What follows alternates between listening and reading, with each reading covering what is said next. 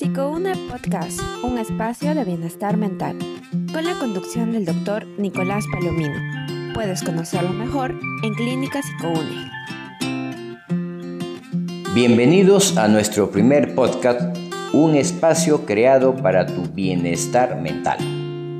Soy el psicosexólogo Nicolás Percy Palomino Carreño y los acompañaré cada semana con un nuevo podcast. Hoy día vamos a hablar de un tema muy interesante, sobre todo para todos los papás y las mamás. Es un tema que todavía sigue siendo tabú en pleno siglo XXI. ¿Y por qué digo esto? Porque en mi trabajo diario con uh, chicos y chicas universitarias, sobre todo mujeres, ¿no? encontramos, porque yo dicto el curso de psicología de la sexualidad, encontramos una serie de ideas negativas acerca de nuestro sexo y nuestra sexualidad. Por eso que ese tema que vamos a tratar hoy, que es cómo educar sexualmente a nuestros hijos, o sea, lo que los papás deben hacer para informar y educar sexualmente a nuestros hijos, es un tema de siempre. Seguramente que cuando yo era pequeño eso no existía, porque en mi época, cuando yo era niño, el sexo y la sexualidad era tabú. Ahora se está destapando un poco, pero todavía nos falta aprender, ¿no? Entonces, para empezar diríamos fundamentalmente que para poder educar e informar sexualmente a nuestros hijos, tenemos que tener alguna información previa. Y yo quiero resumir esta información previa para todos los padres diciéndoles que el desarrollo psicosexual de un niño, que solamente tiene de psicosexual el nombre, porque no tiene nada que ver con el sexo desde el punto de vista como nosotros como grandes, lo conocemos y lo apreciamos y lo valoramos, ¿no? Pero son conductas que tienen que ver con el sexo, pero que no tienen el contenido sexual que le damos nosotros. Los niños desde muy pequeños, dos, tres meses, pueden empezar a autoestimularse, o sea, o sea, masturbarse. Y esto es completamente normal y natural. Y no solamente ahora se habla pues de la masturbación a partir de los dos, tres meses. Ahora se habla inclusive de la masturbación prenatal, los niños y las niñas se pueden estimular sus órganos sexuales antes de nacer. Y hay evidencias científicas y ecográficas que prueban que la masturbación prenatal existe. Y por lo tanto, los sexólogos dicen que los niños a partir de los dos meses en adelante empiezan a tocarse y a masturbarse. Y es muy probable que las niñas sean las que primero empiezan a masturbarse o autoestimularse. ¿Por qué? Porque cuando la mamá digamos, limpia los genitales de su hijita porque se hizo el 1 o se hizo el 2, generalmente a veces, ¿no? Eh, tiene que usar agüita y tiene que limpiar bien la vulva, tiene que abrir los labios mayores, tiene que agarrar una, una telita muy suave, muy delgada para limpiar con agüita, etc. Y al hacer eso, está estimulando generalmente, desde que nace su hijita, su clítoris. Y la niña va a sentir sensaciones agradables cada vez que la mamá le toca su clítoris. Y vean ustedes, esto hace que la niña ya tenga en su cabecita esta idea de un placer que tiene en alguna parte de su cuerpo y cuando ya puede mover sus manitos dos, tres, cuatro meses, puede empezar a tocar su cuerpo porque los niños a veces cuando nacen a los dos meses están mirándose sus dedos, los mueven, se tocan, se agarran, se jalan el pelo, se meten el dedo en la nariz, en la boca, se meten el dedo en el ombligo y cuando bajan más abajo van a encontrar sus órganos sexuales. Y cuando se los tocan, sea una niña que se toca el clítoris o un niño que se toca su pene, definitivamente van a sentir sensaciones agradables y placenteras. Y esto es completamente normal. Por eso es que consideremos que la autoestimulación infantil o la masturbación infantil es un comportamiento normal, natural y saludable, porque le da salud a un niño, ¿no? Le da salud porque esta masturbación le permite que el niño valore su cuerpo porque su cuerpo le ofrece sensaciones placenteras y empieza a amar su cuerpo así como ama a sus órganos sexuales y esto repercute en su autoconcepto y va formando un mejor autoconcepto. Pero no solamente el niño pues se autoestimula sexualmente, sino que entre los 2 y 3 años, estos niños o niñas empiezan a hacer preguntas sexuales. Y las primeras preguntas que hace el niño tienen que ver con el nombre de sus órganos sexuales. Y después hace una pregunta, que es la segunda pregunta que realmente turba a papás y mamás y no saben qué hacer, cómo responderle, ¿no? Y lo que hacen es evitarla o decirle, después te digo, otro día te hablo, em, cuando seas más grande te voy a hablar de esas cosas serias, etc. Y el chico crece y crece, es adolescente y el papá nunca le dijo nada, ¿no? Entonces, vean ustedes nuestro desconocimiento, por eso es que tenemos que conocer el desarrollo psicosexual para saber qué conductas van a aparecer en nuestros niños. Esa pregunta quemante es cuando el niño pregunta, no, el niño no pregunta, papá, quiero que me digas cómo nacen los niños o papá, quiero que me digas eh, cómo se hacen los niños. No, es una pregunta personal que hace el niño. Papá, mamá, ¿de dónde vine yo? Es una pregunta completamente siempre porque quiere conocer un poco de su mismidad, de su origen. Y lo que tenemos que contarle es algo muy sencillo, pues. Tenemos que decirle con naturalidad, ¿no? Que realmente nosotros lo hicimos a él y lo hicimos con mucho amor, con mucho cariño, ¿no? Y cuando te hicimos, hijita, yo y tu mamá, nos besábamos, nos acariciábamos, nos sentíamos muy, muy bien porque te amamos y, con amor te empezamos a hacer. Y cuando yo besaba y acariciaba a tu mamá, entonces mi pene se erectó, se puso duro, así como cuando tú ves que tu pene se pone duro y se levanta, igualito. Y yo introduje mi pene en la vaginita de tu mamá, que es una partecita que tiene tu mamá en su vulva. Y en ese momento nos sentíamos muy felices de hacerte. Y de mi pene, como es un niño que no tiene todavía seis años, no sabe lo que es una célula, de mi pene salió una cosita muy pequeñita, una gotita pequeñita, que la dejé en dentro de una parte muy especial que tiene tu mamá dentro de su vaginita, que se llama útero o matriz. Y tu mamá también colocó otra gotita que ella tenía, y al juntarse esas dos gotitas, tú empezaste a crecer y a formarte, ¿no? Y poco a poco empezó a crecer la barriguita de la mamá, hasta que ya creciste tanto que ya no podías caber en la barriga de mamá. Así que la mamá fue al hospital para que el médico la ayude a que pueda salir por su vaginita si el hijo nació por la vagina. Si el hijo nació por cesárea, tenemos que decirle, pues, como eras un niño, un niño con una cabecita un poco grande, no podía salir por la, por la vaginita de la mamá. Entonces el médico decidió hacer un pequeño corte a la mamá en la barriguita para que tú pudieras salir bien de salud. Es una explicación así de sencilla. Pero el niño necesita saber que fuimos nosotros sus padres, pues, los que lo hicimos y lo hicimos con amor. Eso es muy importante. ¿Me dan cuenta? Y después el niño va a hacer preguntas como, a lo mejor, papá, ¿y cómo se hacen los niños?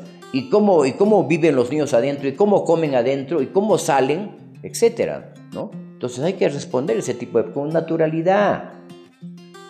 No tenemos que pensar que el niño, digamos, al hacer preguntas es un niño este, que está muy interesado en lo sexual. No, todo niño está interesado. Más de un 80% de niños hacen preguntas sexuales.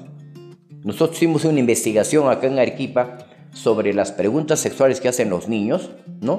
Y el 72% de niños y niñas hicieron preguntas sexuales. Y las primeras preguntas eran de las niñas, porque las niñas tienen un lenguaje, manejan un lenguaje bastante claro a partir de los dos años. Los niños son más lentos para poder armar su lenguaje y empiezan a preguntar después de los tres años y medio. ¿no? Entonces vean ustedes, esto tenemos que saberlo, porque lo vamos a ver en nuestro hijo, no podemos negarlo. No podemos ser como el avestruz y meter la cabeza y decir, no, los niños no tienen sexualidad. Los niños tienen sexualidad, pero esa sexualidad es completamente diferente a la sexualidad de las personas mayores o adolescentes mientras que la sexualidad de un niño se rige o está motivada por el interés que tiene el niño, la curiosidad que tiene el niño por conocer su cuerpo y diferenciarlo del cuerpo de otra persona, la sexualidad de un adolescente o una persona adulta se guía por el deseo sexual, que recién aparece en ese momento. Los niños no tienen deseo sexual. ¿Me dan cuenta? Entonces eso tenemos que conocer. Después de eso también los niños pueden tener o hacer otro tipo de conductas que se llaman los juegos sexuales. y el niño de repente quiere hacer de médico y, su hermanita menor es la paciente o la primita es la paciente y le dice, a ver, desvístete para ver qué, para revisar tu cuerpo. Pero a mí me duele solamente el pie, sí, pero tienes que desvestirte porque quiero, tengo que ver tu cuerpo primero. El niño está prácticamente está explorando, está mirando cómo son los órganos sexuales de su hermanita o de su primita y cómo son tan diferentes con los de él.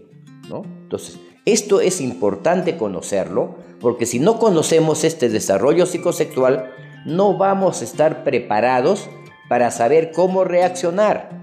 Todo este tipo de conductas son mucho más notorias cuando los niños no han recibido información y educación sexual. Si la han recibido, y bastante bien, los niños van a preguntar rara vez y es probable que no hagan ni siquiera un juego sexual. Porque ya saben pues las respuestas, porque han conversado con el papá o porque el papá les ha contado. Y vean ustedes, mi mejor consejo para que ustedes den información sexual y educación sexual no es esperar que el niño pregunte, estar esperando que el niño pregunte, porque niños que tienen por temperamento, son callados y tienen 80 preguntas en la cabeza y solamente hacen una. Entonces no esperemos eso. No, esperemos esa espontaneidad. tratemos de crear situaciones donde el niño va a sentirse un poco obligado con naturalidad a hacer preguntas. Y eso es realmente cuando nos bañamos con nuestros hijos o hijas, o si el baño es bastante grande, nos podemos bañar con la esposa, con el hijo y la hija más. Y nos bañamos todos. Y si no, yo me baño con mi hijo y mi esposa se baña con su hija. ¿Y esto qué produce? Lo ideal, por supuesto, es que nos vayamos todos juntos porque el niño va a mirar los órganos sexuales de su hermanita y los de su mamá, que son similares, solamente que la mamá tiene vellos. Igual, él se da cuenta que tiene un pene igual que el papá, ¿no? Pero no tiene vellos y el porte también es, es diferente y el niño se va a sentir obligado, de repente a decir, si es que no le hemos enseñado el nombre correcto de los órganos sexuales, que es lo que deberíamos hacer desde muy pequeño. No necesitamos que el niño crezca. Así como le decimos, agárrate la naricita, agárrate la orejita, agárrate el ombligo, agárrate tu penecito, agárrate tu vulva. Eso. El niño tiene que saber los nombres correctos. Eso es adecuado. Pero todavía nosotros vemos, cuando trabajamos, yo todavía sigo trabajando en colegios, hasta el año anterior por supuesto, con niños pequeños, ¿no? Que cuando alguien le dice, ¿Qué quieres? Es que me está picando mi pipilín, me está picando mi pichín, me está picando mi pipí, me está picando mi cosita. Vean ustedes qué, nombres, qué nombres son esos. Cada cosa tiene su nombre y tenemos que usarla, pues. Si eso se llama pene, será pene, pues. Y si se llaman testículos, son testículos. Y si es vulva, es vulva. Pero vean ustedes, en, la misma, en, en los mismos este, escritos en internet encontramos un montón de tonterías que son ilógicas. ¿no? Dice, sí, el niño tiene que saber que los niños tienen pene y las niñas tienen vagina. Mucho cuidado. Los órganos sexuales de una niña y de una mujer no se llaman vagina, se llama vulva. Todos los órganos rostrales de una mujer se llama vulva y la vulva tiene los labios mayores, labios menores, introito, etcétera, etcétera. ¿Dan cuenta? Pero hay errores terriblemente garrafales cuando dicen que los órganos sexuales de una niña es vagina. La vagina solamente aparece como su entrada en la vulva. La entrada de la vagina o introito está en la vulva. La entrada la vagina es un órgano interno de comunicación con el útero. ¿Se dan cuenta? Entonces, creo que eso es importante que lo, sepamos, ¿no? Entonces, si sabemos realmente y, hacemos, creamos esta condición de bañarnos con nuestros los chicos van a preguntar. El niño va a decir, papá, ¿por qué tú tienes este, tu pene más grande que el mío? Entonces tenemos que explicarle con naturalidad. A ver, pásame tu mano, hijita, a ver, pon tu manito acá con la mía. ¿Cuál es más grande? La tuya, papá. Ah, ya. Entonces yo, tengo una mano más grande, tengo pies más grandes, tengo cuerpo más grande que tú y tengo derecho a tener un pene más grande que el tuyo. Pero cuando tú seas como yo, vas a tener un pene igual que el mío o de repente mayor que el mío, no lo sabemos, ¿no? Nunca le voy a decir porque va a tener un pene más pequeño que el, que el mío porque se va a sentir terriblemente mal, ¿no? Y cuando seas grande también te van a salir vellitos en el pecho y, en el, y encima de, tu pene, ¿no? En la, parte pública. Entonces tenemos, vean ustedes, este tipo de, de crear este tipo de ambiente con naturalidad, de bañarnos con los hijos, realmente permite que el niño haga cualquier tipo de pregunta. ¿No? Mamá, ¿por qué tú tienes tetas? De repente le va a decir, si es que no sabe qué son, se, se llaman senos, ¿no? Pero en el fondo son glándulas mamarias, pues, ¿no? Mamas, el término científico es mamas, ¿no? Glándulas mamarias. Entonces, ¿por qué tienes mamá y yo no tengo y mi papá tampoco? Entonces, tenemos que explicar, pues, ¿no? Hay unas glándulas que tenemos acá, hombres y mujeres. En el papá esas glándulas no crecen, pero en la mamá sí crecen y forman los senos. Cuando tu hermanita crezca así como yo sea grande, va a tener senos también y le van a salir vellitos en su vulva. Igual como tú también vas a tener vellitos en tu pubis. ¿no? Entonces, vean ustedes este tipo de, de, situación natural que se puede generar cuando nos bañamos con nuestros hijos, nos puede dar una tremenda oportunidad para que nuestro niño pueda hacer todas las preguntas que quiera. Y si tiene todas las preguntas resueltas a los pocos años, porque tampoco nos vamos a bañar con nuestros hijos hasta los 11, 12 años, no. De repente solamente de pequeños, un año y medio, ya puede pararse, caminar, 3, 4, 5 años suficiente. Después ya cada uno aprenderá a bañarse solo o sola, ¿no? Ya le enseñaremos cómo tiene que refregarse, cómo tiene que jabonarse. Todo eso se enseña y el niño lo aprende. ¿no? Tenemos que enseñarle a nuestro hijo, ¿no? Que cuando se baña tiene que remangar su prepucio, ¿no? Echarse jaboncito y enjuagarse bien porque si le queda jaboncito en su prepucio, definitivamente le va a picar su penecito, ¿no? Entonces, eso. Y si a lo mejor tiene pues un prepucio muy corto, tendremos que llevarlo al médico para ver si nos puede dar algún tipo de pomadita que se puede colocar y tratar de que el niño, ¿no? Trate de forzar su prepucio para que pueda salir, ¿no? O sea, pueda tener facilidad y el prepucio acepte de repente ese tipo de, de estiramiento, ¿no? De esa forma, vean ustedes, el niño sabe mucho de sexualidad. Ya no tiene que hacer de repente juegos sexuales. ¿Por qué? Porque sabe que la hermanita tiene algo diferente. A veces el niño pregunta, ¿y por qué mi hermana no tiene un pene como yo? ¿Qué ha pasado, papá? ¿Se lo han cortado? Puede preguntar el niño. No, hijito. Los niños y las niñas, como yo y tu mamá, somos diferentes. Y una forma de ser diferente es que yo tenga un órgano sexual diferente que lo que tiene tu mamá. Si yo tengo un pene, tu mamá tiene una vulva. Es tan bonito tener una vulva como tener un pene para cada uno de nosotros. Entonces, por eso nos diferenciamos. Los hombres siempre tenemos pene y las mujeres siempre tienen vulva. ¿Te das cuenta? Entonces, ven, los niños pueden hacer un montón de preguntas y debemos responderlos con naturalidad. Esto es lo importante. Y para que ustedes sientan y vean que lo que estamos hablando de sexo, sexualidad, es algo natural, es algo normal y es algo saludable, quiero recordarles que el sexo que tenemos cada uno o el sistema sexual definitivamente es un sistema más que forma parte de nuestro organismo. En nuestro organismo tenemos el sistema sexual, el sistema eh, geniturinario, el sistema nervioso, el sistema óseo, el sistema cardiorrespiratorio, etc. Todos son sistemas.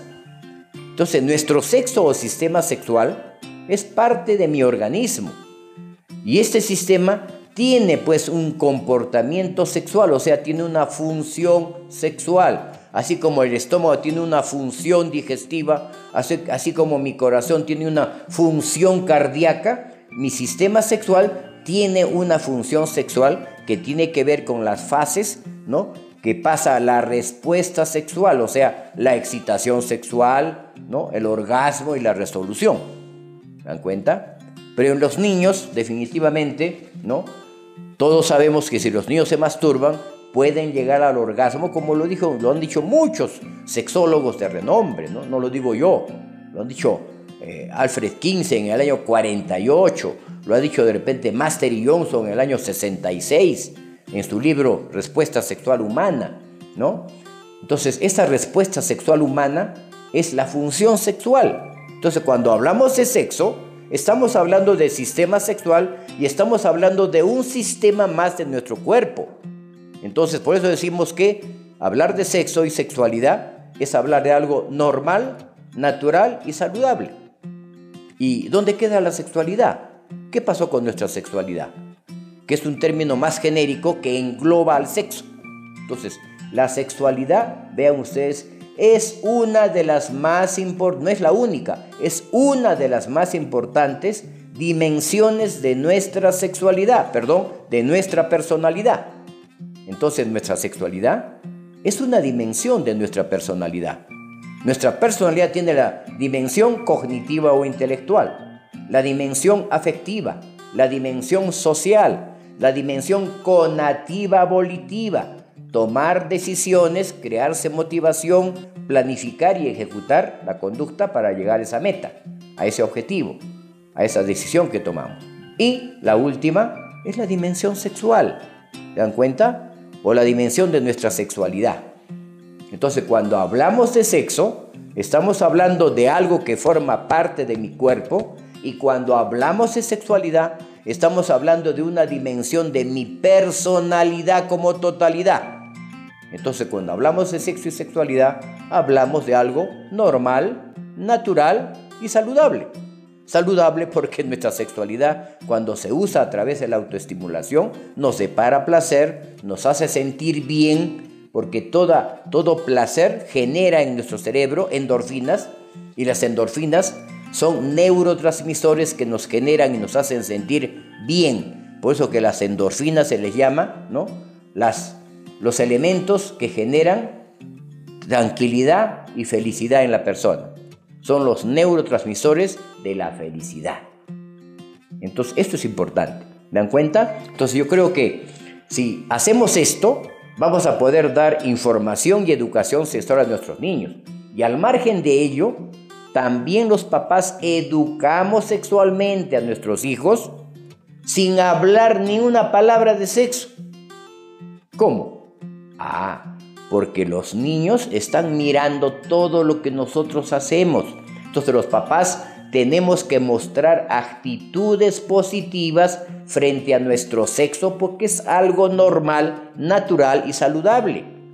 ¿Se dan cuenta? Si yo a lo mejor pues me pongo una bata que me llega hasta los tobillos, entro bien cerrada con mi bata al baño, cierro la puerta para que nadie ingrese y me salgo igual y cuando voy a cambiarme cierro mi puerta de mi dormitorio, entonces los chicos van a pensar que el cuerpo debe ser malo. El papá no lo puede mostrar, no lo quiere mostrar. Se tapa todo, mi mamá igual.